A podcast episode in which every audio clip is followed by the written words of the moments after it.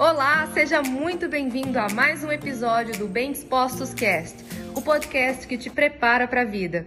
Toda vez que o ser humano passa por algo como perder um ente querido, perder um trabalho, perder um animal de estimação que ele gostava muito, terminou um relacionamento, se divorciou, toda situação que envolve uma percepção de que nós perdemos algo e nesse momento nós perdemos nossa liberdade, nesse momento tem pessoas perdendo emprego, tem pessoas tendo que fechar empresas, tem pessoas que estão com medo porque correm risco, porque fazem parte do grupo de risco ou tem pai e mãe no grupo de risco risco e as pessoas estão então vivendo um luto por causa do coronavírus? Sim. E nessas fases, que tem do luto, nós não ficamos estaticamente em uma fase só. A primeira fase é a negação. A primeira fase de qualquer luto é a negação. Quando alguém te dá uma notícia sobre algo, alguém termina com você, alguém fala que quer divorciar, ou então alguém chega contando para você que alguém da sua família faleceu e tal, a primeira reação é a de não, não, não é verdade, não é possível. É um choque e uma negação. Essa é a primeira reação. Quando as pessoas falaram com a gente, basta você se lembrar, volta a sua cabecinha um pouquinho aí e se lembra. O dia que começaram a falar, noticiar que começou na, no Brasil a transmissão do coronavírus, que teve o primeiro caso. O que, que foi a primeira reação que nós tivemos? Não, aqui não, não vai ser igual foi na China. O coronavírus estava na China. O coronavírus está lá na Europa, não está aqui. Aqui não, aqui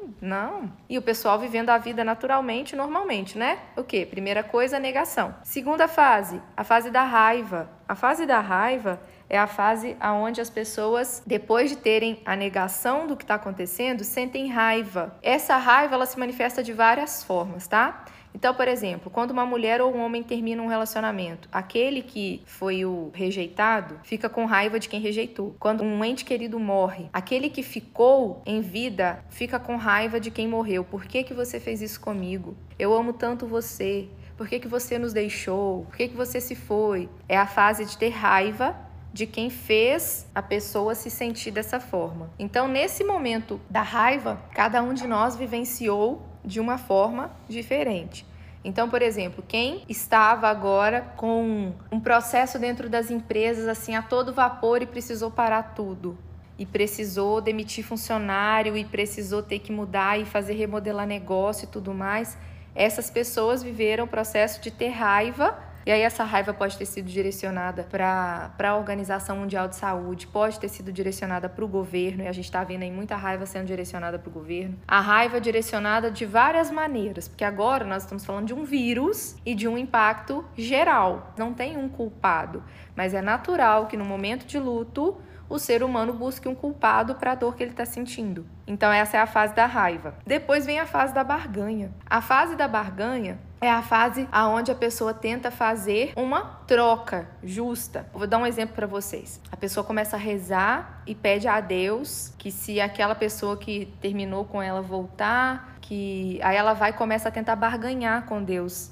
em relação a isso. Dependendo do luto que a pessoa tiver, a barganha vai acontecer direcionada para aquele luto ali. E aí nessa fase da nossa barganha, cada um de nós também viveu de uma forma, se aproximando mais de Deus, pessoas voltando atrás em comportamentos e atitudes que não estavam revendo e confiando mais em Deus e pedindo a Deus sobre essa situação que está acontecendo, pessoas aí revendo comportamentos de forma geral, revendo algumas posturas. Aí ah, eu vinha sendo muito duro mesmo com os meus funcionários, eu vinha sendo muito assim com a minha esposa, com meu esposo. Então essa barganha ela acontece tanto da pessoa com Deus quanto da pessoa com outras pessoas, tá? Nessa fase depois da barganha, vem a fase que provavelmente é a fase que nós estamos, que é a fase 4 do luto. E como eu falei com vocês, essa, ela não é estático, tá? Então nós ficamos oscilando entre uma e outra, a gente vai e volta. Ela não é estático, não é uma vez que eu passei para a fase 2, eu não volto mais na fase 1, não.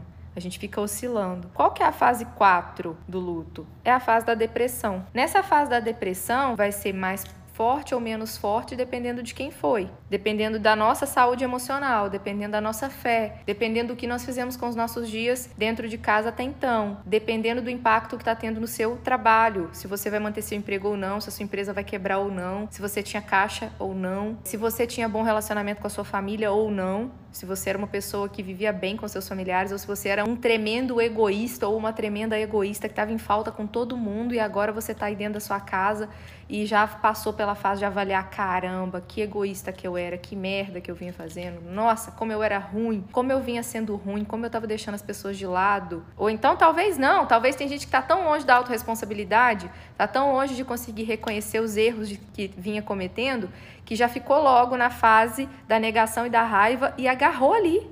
Agarrou ali e tá até agora tentando encontrar um culpado, mas assumir a responsabilidade para si de algumas coisas, não.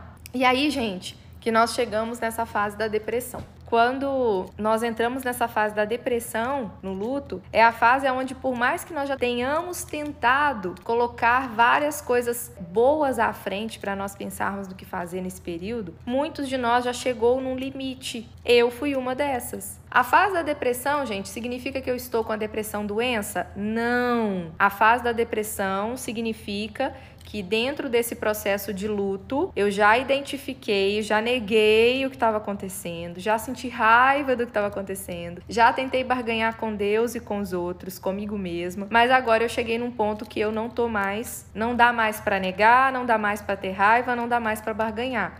Eu cheguei num ponto em que eu realmente, por mais que eu seja feliz, por mais que eu seja grata, nesse momento não dá para evitar, vai haver um processo onde eu vou às vezes ficar realmente chateada com o que está acontecendo, realmente eu vou ficar triste, vou ficar às vezes querendo ficar mais quieta, mais na minha, mais reflexiva, por quê?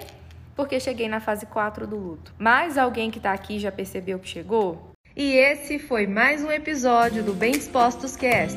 Aguarde o nosso próximo encontro e lembre-se sempre: cresce mais quem cresce junto.